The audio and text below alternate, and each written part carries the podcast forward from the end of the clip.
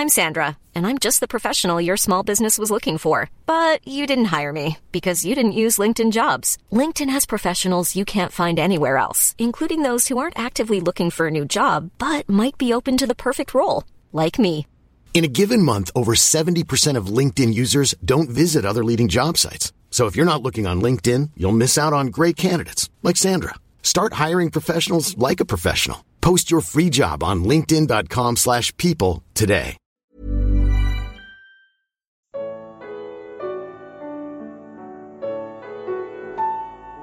A restauração de Pedro foi completa. Comentário de Mari Persona. E é interessante nós vemos que a sua disposição era também, a disposição de Pedro era também de uma, de uma restauração uh, para com o Senhor. Nós temos dois, dois tipos de, de caracteres aqui, caracteres aqui, né? Um é, é João, e João, que é o autor do Evangelho, é interessante ele falar assim, o, outro, o discípulo a quem Jesus amava. Ele fala isso numa outra passagem, acho que é João 13, se não me engano.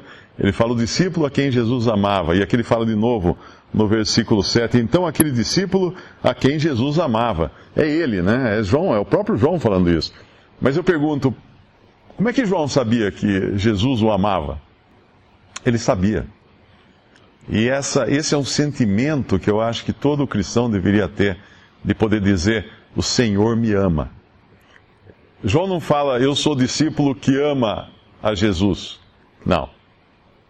Pedro, Pedro tinha esse, esse impulso, né? Quando, quando o Senhor Jesus falou que ia ser morto, uh, e que muitos iam negá-lo, ele fala assim: Eu não, eu não negarei, né? Uh, ele fala: Estou pronto a dar minha vida. É, é a confiança própria. João não mostra um pingo de confiança própria, mas ele mostra que ele sabe que o Senhor o ama. João é aquele que discerne o amor do Senhor e corresponde a esse amor. Não, o amor não parte dele, o amor vem do Senhor e ele corresponde a esse amor. Tanto é que esse discernimento dá a ele a oportunidade de ser o primeiro a identificar que era o Senhor. Isso, isso nos fala de comunhão. No versículo 7, então, aquele discípulo, eh, porque no, versículo anterior, eles não reconheceram, no versículo 4, e sendo já manhã, Jesus se apresentou na praia, mas os discípulos não conheceram que era Jesus. Versículo 7, então aquele discípulo a quem Jesus amava, disse a Pedro: É o Senhor. Esse é o discernimento, é o, é o discernimento que vem do amor. Reconhecer que é o Senhor. E uma vez reconhecido que é o Senhor, o que Pedro faz? Pedro pula do barco e sai nadando em direção contrária? Não. Pedro também sabia que o Senhor o amava. Então ele pula do barco e sai nadando na direção do Senhor. Esse que um dia se prostrou diante do Senhor quando uh, o Senhor o chamou, eu acho que é depois até daquela pesca, né? Que ele se prostra aos pés do Senhor e fala assim: afasta-te de mim, que eu sou pecador. Mas ele fala isso agarrado aos pés do Senhor. Ou seja, ele não queria que o Senhor se afastasse dele. A gente pode até olhar isso, talvez seja em. É Lucas 5, né? É Lucas 5, 8. E, e vendo Simão Pedro, vendo isso, Simão Pedro prostrou-se aos pés de Jesus, dizendo: Senhor, ausenta-te de mim, que eu sou um homem pecador. Ué, então por que ele não correu do Senhor para longe de Jesus? Não. Porque ele sabe onde encontrar perdão, onde ele encontrar consolo, onde encontrar uh, cuidado, né? que é aos pés do Senhor. Ele se prostra aos pés do Senhor, reconhecendo o seu pecado. E aqui ele sabe que, que falhou. Ele sabe que falhou, mas o que ele faz? Pula do barco e foge? Não. Ele pula do barco em direção ao Senhor. Nós falhamos. Falhamos. E o que nós fazemos quando nós falhamos? Nós vamos fugir do Senhor, nos esconder do Senhor, abandonar as coisas de Deus? Não. Nós vamos fugir para o Senhor. Esse é o único abrigo seguro, inclusive quando nós falhamos tão miseravelmente quanto Pedro falhou. E ele então nada em direção, lança-se ao mar, vai nadando em direção ao Senhor, e, e o Senhor vai cuidar dele, vai alimentá-lo, Uh, depois que está bem alimentado, no versículo 15, e depois de terem jantado, o senhor não pega Pedro faminto e fala: Ó, agora nós vamos conversar aquele problema lá que você fez, aquilo que você fez, coisa feia. Não. Ele alimenta Pedro, ele aquece Pedro, ele faz companhia a Pedro. Isso é amor. Aí então ele vai agora resolver o problema de Pedro. Porque Pedro estava se sentindo um trapo. E quando o Senhor fala para Pedro no versículo 15, uh, infelizmente a nossa tradução não faz jus aqui a esse diálogo, porque ela usa o verbo amar uh, de um jeito só, e no original uh, tem duas palavras aqui diferentes. Quando João fala, então aquele discípulo a quem Jesus amava, esse, esse amar aí é ágape, é o amor de Deus. É o amor mais perfeito que pode existir, o amor de Deus. Mas quando o Senhor vai falar no versículo 15, depois de terem jantado, disse Jesus a Simão Pedro: Simão, filho de Jonas, ele não o chama de Pedro, ele o chama pelo seu velho nome, o seu nome antes do seu chamado a, a, a seguir a Jesus. Porque era assim que Pedro estava se sentindo. Ele se sentia como quem voltou na estaca zero, como a gente fala. Pedro estava se sentindo na estaca zero. Simão, filho de Jonas, amas-me? Aqui o Senhor usa a palavra ágape. Amas-me com o amor de Deus? Seria mais ou menos essa, essa pergunta. E ele compara aos outros, mais do que estes, porque Pedro queria ser o melhor.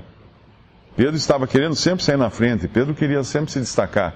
Então ele faz isso: Amas-me mais do que estes? E ele respondeu: Sim, Senhor. Tu sabes que te amo, mas esse amo aqui não é o amor ágape. A palavra aqui é o filéu, que é uma palavra mais no sentido de, de, de gostar, de como a gente gosta de amigos. A gente ama um amigo no, no sentido de gostar. Então, em português, aqui seria mais ou menos o senhor perguntando: Amas-me? E ele respondendo: Sim, eu gosto de ti. Não foi isso que o senhor perguntou para ele. Mas a, o diálogo continua. Tornou a dizer-lhe segunda vez: Simão, filho de Jonas, amas-me? Outra vez. Ele agora usa o verbo, a palavra grega ágape, amor de Deus. Mas aqui ele já não compara mais com os outros discípulos. Ele não fala amas-me mais do que a esse, não, ele só fala amas-me. Agora o assunto é com Pedro. Até onde ele vai agora uh, mexer no, no, no interior de Pedro? Amas-me? Disse-lhe: Sim, Senhor, tu sabes que gosto de ti. É a resposta de Pedro. Ele não fala, tu sabes que te amo. Apesar da nossa tradução aqui uh, falhar nesse sentido. Porque aqui ele usa filé outra vez. Disse-lhe: Apacenta as minhas ovelhas. Disse-lhe terceira vez: Simão, filho de Jonas. E agora é a vez do Senhor perguntar: Gostas de mim? Agora o Senhor usa a mesma palavra que Pedro usava. O Senhor, vamos dizer assim, desce o nível do amor. Porque era nesse nível de amor que Pedro estava insistindo. Que era a relação que ele achava, que era a única que ele achava que tinha direito de ter com o Senhor. Simão entristeceu-se por ter lhe dito terceira vez: Amas-me? E disse-lhe: Senhor, tu sabes tudo. Tu sabes que gosto de ti. Jesus disse-lhe: Apacenta as minhas ovelhas. Ao mesmo tempo que Pedro não, não assume ainda que ele ama o Senhor com amor, que é aquele amor de 1 João também, né, com o amor ágape, mas Pedro ainda assim reconhece a divindade de Cristo e a onisciência de Cristo. Porque ele fala: Tu sabes tudo. É como se ele falasse: Senhor, Olha aqui dentro, o senhor vai encontrar um, um cisquinho, uma poeirinha de amor. Tu sabes tudo, tu, tu vais encontrar. Ele confia na onisciência de Cristo, não no seu amor por Cristo. E o Senhor mais uma vez fala agora, apacenta as minhas ovelhas. Ele fala, uma vez ele fala apacenta, também tem uma diferença, eu não sei qual versículo, eles, traduziram tudo igual, uh, porque eu sei que duas vezes ele fala uma vez ele fala apacenta e duas vezes ele fala alimenta, pela palavra original. Mas aqui ele, ele coloca Pedro, então, ele restaura Pedro. E Pedro vai se sentir restaurado e vai se reconhecer restaurado na sua primeira epístola. A gente vai lá em 1 Pedro, nós vemos que ele agarrou isso. Ele não, não pensou, ah, não, não, eu não, não, não tenho mais jeito para isso. Eu não sirvo mais para apacentar coisa alguma. Na primeira epístola de Pedro, no capítulo 5 de 1 Pedro, aos presbíteros que estão entre vós, admoesto eu, que sou também presbítero com eles, e testemunha das aflições de Cristo e participante da glória que se há de revelar. Apacentai o rebanho de Deus, que está entre vós, tendo cuidado dele não por força, mas voluntariamente, nem por torpe ganância, mas de ânimo pronto, nem como tendo domínio sobre a herança de Deus, mas servindo de exemplo ao rebanho. E, e quando aparecer o sumo pastor, alcançareis a incorruptível coroa de glória. Esse, esse apacentai aqui e esse presbítero que ele fala aqui, é no sentido de pastor, mas não do dom de pastor, e sim da, da, da, da, do ofício daquele que cuida das ovelhas, mas não são suas ovelhas. É o rebanho de Deus. E isso é uma característica interessante a gente prestar atenção, porque muitos homens acabam apacentando aquilo que eles acham ser suas próprias ovelhas. Mas nós não temos ovelhas. O Senhor tem ovelhas. E o rebanho é de Deus. E Pedro então assume ou, ou abraça completamente essa restauração que o Senhor lhe dá nesse capítulo aqui de, de João, no último capítulo de João.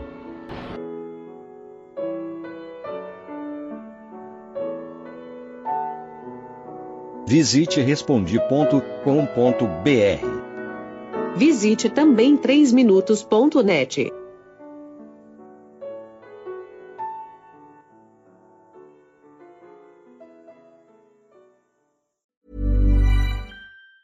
Planning for your next trip? Elevate your travel style with Quince. Quince has all the jet setting essentials you'll want for your next getaway, like European linen, premium luggage options, buttery soft Italian leather bags, and so much more. And it's all priced at 50 to 80% less than similar brands. Plus, Quince only works with factories that use safe and ethical manufacturing practices. Pack your bags with high-quality essentials you'll be wearing for vacations to come with Quince. Go to quince.com slash trip for free shipping and 365-day returns.